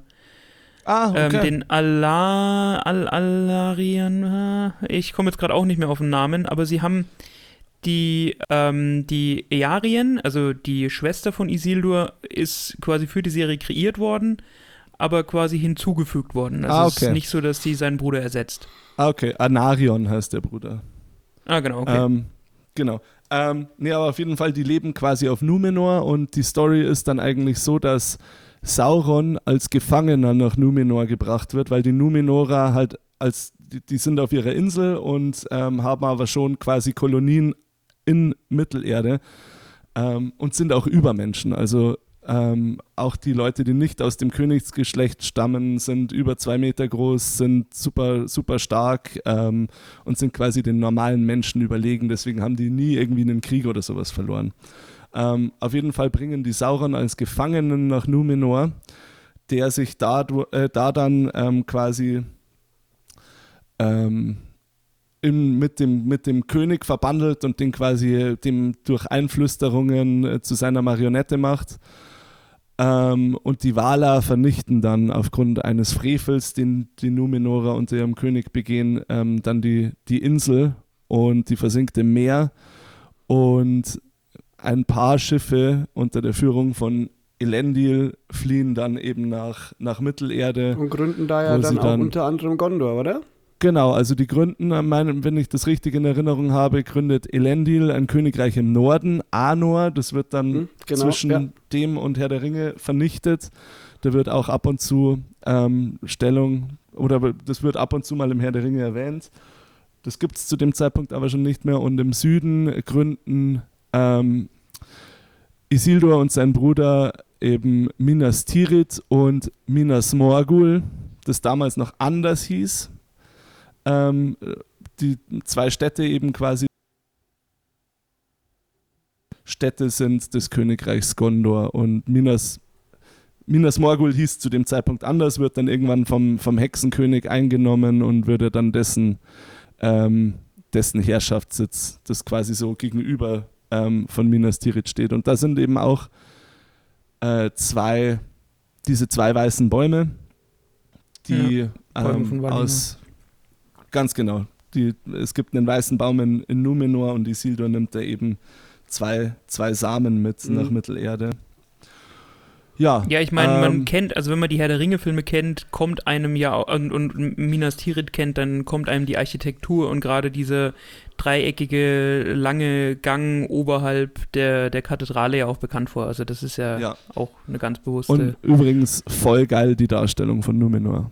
Das ja, sind so Momente, wo ich voll gefallen. im Herr der Ringe. Ähm, und der Niedergang von Numenor soll ja auch ähm, das zentrale Thema sein in ähm, Die Ringe der Macht, soweit ich das mhm. äh, im Vorfeld äh, recherchiert hatte und die Aussage der Showrunner. Ähm, genau, also es geht um die Entstehung der Ringe, um die Genese von Sauron, den genau. Fall Numenors und die letzte Allianz zwischen Elfen und Menschen. Das sind so die. Das ist das, was in den fünf Staffeln halt passieren soll. Genau, also ich bin da auf jeden Fall auch gespannt drauf, was jetzt da, wie es weitergeht. Wobei ich jetzt sagen muss, ich fand Folge 3 teilweise etwas langweilig. Ich fand äh, Folge 1 und 2 ziemlich spannend. Aber in Folge 3 hatte ich so zwischendrin mal, vor allem jetzt auch mit den ähm, Haarfüßlern, da war so ein bisschen Downtime drin, fand ich, wo sie mich kurzzeitig mal verloren hatten. Ich hoffe, dass ja. sie da pacing-technisch das noch ein bisschen besser hinbekommen ja, zu dem Schluss komme ich irgendwo auch. Also ich fand es nicht langweilig, das jetzt nicht. Ähm, es ist nicht so, dass ich zwischendrin irgendwie mal auf die Uhr geschaut habe oder, keine Ahnung, auf Instagram abgehangen bin. Ähm, aber an manchen Stellen ein bisschen langatmig, das ist schon richtig. Und ich hoffe. Und vor allem die Pferdeszene dann auch. Die unmöglich. Ja, ich meine, äh, okay. Also ich, ich hoffe halt wirklich, dass das jetzt quasi die letzte Filler-Folge, nenne ich sie jetzt mal, war, in der quasi, also die quasi nur noch dem Zweck gedient hat, ähm, Numinor und halt die wesentlichen handelnden Charaktere einzuführen, also dass man die quasi einfach mit auf die Landkarte setzt und dass es ab jetzt dann einfach wirklich ähm, wirklich rund geht, dass wir sehen, was mit den Orks in Mittelerde passiert, dass ähm, quasi Galadriel ihre Armee bekommt, etc. pp. Also ich hoffe, dass das Ganze jetzt wirklich an Fahrt aufnimmt. Noch kurz, was wir noch doch auch noch kurz erwähnen müssen, wie findet ihr die Darstellung der Orks und wer wird dieser Oren sein? Also ich bin, was die Orks angeht, tatsächlich relativ unkritisch. Ähm, ich habe schon so das Gefühl, dass sie sich zumindest was die Darstellung angeht, doch irgendwo so ein bisschen an äh, Peter Jackson orientiert haben, auch wenn diese eine mit diesem Helm mich einfach immer an Calimero erinnert. Das, ähm, ich weiß nicht, das sieht aus, als hätte er so eine oh halbe Eierschale auf dem Kopf. Ja. ähm, Warum? Ja, weil er wie eine Eierschale ausschaut, dass das der auf dem Kopf hat. Wa warum setzt du mir solche Bilder in den Kopf? Ja, sorry. Also auf den, ja, da, da bin ich noch nicht drauf gekommen. Etwas zerbricht.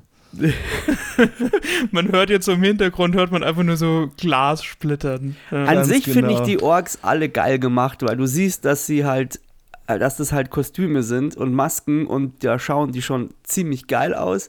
Ich finde teilweise die deutschen Synchros nicht zwingend super passend, aber im Großen und Ganzen finde ich die Viecher schon, schon geil gemacht. Also die finde ich auch. optisch cool. Äh, ich fand tatsächlich die Wag-Darstellung nicht so geil wie bei Peter Jackson. Ja, der hat so dumm ausgesehen. Der, so wie die, wie die, wie die Hyäne Ed in Herr der Ringe. So, so kam mir dieser Wag vor. Ja, oder wie so ein so ganz in drei Richtungen gleichzeitig Chihuahua. geguckt. Ja, ähnlich. Und dann sagt die Waage, die Waage bei Peter Jackson sind halt super geil. Ja, genau. Ja. Ja, schon, der hat ein bisschen strange ausgeschaut. Also, der, der ja, bis, ja, lustig, komisch, irgendwie, ja, wie, wie schon gesagt, wie so ein verrückter Chihuahua, fand ich, vom Gesichtsausdruck her. Ähm, dann springen wir doch noch kurz zu der allerletzten Einstellung. Also, mhm. Oren, wer könnte das sein? Ada, oder? Ada, ich weiß nicht, wie du. Oren. Ja, das ist diese Ada. Okay. Ada, ja. Oh, ähm, dann, ich weiß nicht, in meiner Besetzungsliste wird der als Orin geführt. Nee, nee, also die, äh, ich weiß nicht, ob sie da in der Synchro irgendeinen Schmarrn gemacht haben, aber auf jeden Fall ist es ja so, dass ähm, der, also sie ziehen quasi Ada, den Aron ja. hier zurück. Also sie sagen Ada, aber er wird hier als Orin, vielleicht ist das auch schon der, ja. ist es auch schon die wahre Identität. Das also ich, ich glaube, also sie sagen auf jeden glaube, Fall Ada und er kommt ja dann quasi so geblurrt, genau. Äh, kommt, er, kommt er halt rein. Ähm, und, und hat so einen Handschuh an, der an Sauron erinnert? Ja, genau. Ich glaube, das ist Saurons Mund. Okay. Ja, ah ja. Ja, ja ähm, also Saurons Mund ähm, ist ja der quasi das, das Sprachrohr Saurons, auch nachdem, mhm. nachdem mhm. der Ring, von, äh, nach, nachdem Sauron vernichtet ist oder nicht mehr da mhm. ist, also im, im Herr der Ringe. Ähm, und in der Lore ist das ein Herrscher der Haradrim, der halt von Sauron oder ein nee ein schwarzer Numenora, also ein gefallener Numenora. Ich wollte ein gefallener der, Elf, der dann irgendwie durch Gehirnwäsche und so quasi sich ja, Saurons Sache nee, anschließt, ne? Also tatsächlich, ich glaube gefallener Numenora, der sich äh, Saurons Sache anschließt. Ähm, ah, okay. Und ja, könnte aber auch, dass sie da jetzt einen, einen gefallenen Elfen nehmen. Ähm, aber ich kann mir sehr gut vorstellen, dass es sich da um Saurons Mund handelt. Okay, ja, also ich muss jetzt. Es gibt in der Tat hier, also in der Serie heißt er Ada. Er wird äh, bei, auf der Besetzungsliste, die du ähm, im Netz hast, unter Oren geführt. Und es könnte aber auch sein, dass das eventuell noch eine veraltete Information ist oder dass es da noch einen, dass er da einen, äh, ja, Ober, Oberbösewicht Oren, keine Ahnung. Wie heißt denn eigentlich die Maxi im, im, im Englischen? Poppy. Deswegen habe ich vorhin, ich war vorhin so irritiert, als ihr von Maxi gesprochen habt. Ah. Ähm, ja, es ist Poppy Goodfellows. Ja. Äh, äh, Poppy Proudfellows, genau. Proudfellows. Dass ja. die Alliteration bestehen bleibt. Gut, dann vielleicht mal schauen, ob da, ob, oder ob da eventuell die Besetzungsliste hier eventuell schon was vorspoilert, aber keine Ahnung. Aber ich denke auch eher, dass es so die rechte Hand von Sauron sein könnte. Und nicht er selber. Gut, dann ähm, würde ich sagen, kommen wir langsam zum Schluss. Äh, darf jeder noch ein kurzes Fazit abgeben, beginnend äh, mit äh, Keru?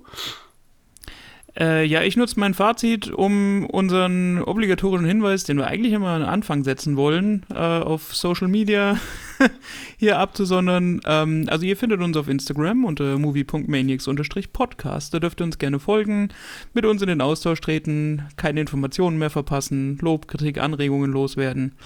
Ähm, genau. Ansonsten mh, zur Serie selber, ich bin an einem Punkt, wo ich sage, ich will noch weiterschauen. Es ist nicht so, dass sie mich jetzt nach den ersten drei Folgen verloren hätten.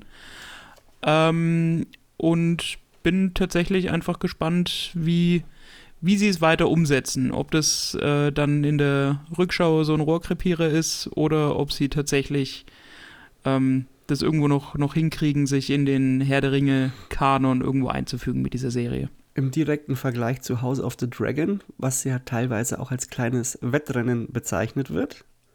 Ja, stimmt, der Vergleich bleibt nicht ganz aus. Also bei mir ist es so, dass ich bei House of the Dragon schneller mehr Game of Thrones Vibes gespürt habe, als ich Herr der Ringe Vibes bei Rings of Power spüre. Okay. Aber das muss jetzt noch gar keine Wertung sein, das ist jetzt erstmal nur so, ein, so eine erste Standortbestimmung, so eine erste Einschätzung. Berti. Ja, also ich bin prinzipiell dem Ganzen ähm, positiv ges äh, gegenüber gestimmt. Ähm, es gibt, wie gesagt, ein paar Punkte, die mich stören. Ähm, ich hoffe vor allem, dass diese ähm, Tiger and Dragon Kampfsachen nicht überhand nehmen und dass das, was die Action angeht, vielleicht nicht zu übertrieben wird, weil das ist ja immer was, was mich sehr stört. Ähm, nee, aber insgesamt bin ich, bin ich positiv gestimmt, habe, wie gesagt, diese Ich komme nach Hause Vibes schon mehrfach äh, gespürt und bin gespannt, wie die Story weitergeht und wie sie es ähm, weiter fortspinnen. Genau, und ja, im Vergleich zu House of the Dragon würde ich sagen, hat es gerade im Moment bei mir ein bisschen, also ähm, Rings of Power hat ein bisschen die Nase vorn, weil bei House of the Dragon, also ich, bei der letzten Folge, ich fand sie super geil, aber der, das Ende macht einfach keinen Sinn. das ist einfach äh, ziemlich daneben gewesen und ja, da, da stören mich ein paar Sachen gerade noch zu stark, wobei ich beide Serien weiter verfolgen werde. Also verloren haben sie mich beide nicht und ähm, mir dann später nochmal, also es ist ja kein abschließendes Urteil, sondern nur ein Zwischenfazit. Ja, der Schluss ist ein bisschen komisch gewesen, das stimmt. Ähm, ich werde auch weiter schauen, habe auch äh, gewisse nach Hause kommen Momente, aber wie vorher schon erwähnt, ich betrachte die Serie halt so ein bisschen anders. Also ich verlange jetzt von ihr nicht mehr, dass sie mir äh, dieses Herr der Ringe-Feeling wirklich 100% zurückgibt, sondern es ist halt einfach eine Serie im Herr der Ringe-Universum und ich finde, so bin ich da, fahre ich da eigentlich auch ganz gut und hoffe aber, dass die Serie im Laufe der Zeit vielleicht dieses, dieses äh, heimische Gefühl noch verstärkt. Aber auf jeden Fall finde ich es spannend ähm, und habe Bock auf mehr. Im direkten Vergleich zu House of the Dragon hat mich House of the Dragon auch schneller gehabt. Allerdings bin ich jetzt gerade so ein bisschen genervt, dass beide Serien parallel laufen, weil ich würde mich eigentlich lieber gern auf eins konzentrieren. Und äh, aber ich glaube, wenn du jetzt nicht beides parallel anschaust, wirst du wahrscheinlich am Ende in alle möglichen Spoilerfallen tappen. Aber gut. Mal schauen. Gut, Freunde, dann hoffe ich, dass euch die Folge gefallen habt, äh, hat, dass ihr ähm, hoffentlich auch schon Rings of Power gesehen habt, die ersten drei Folgen, dass wir euch jetzt nicht zu Tode gespoilert haben.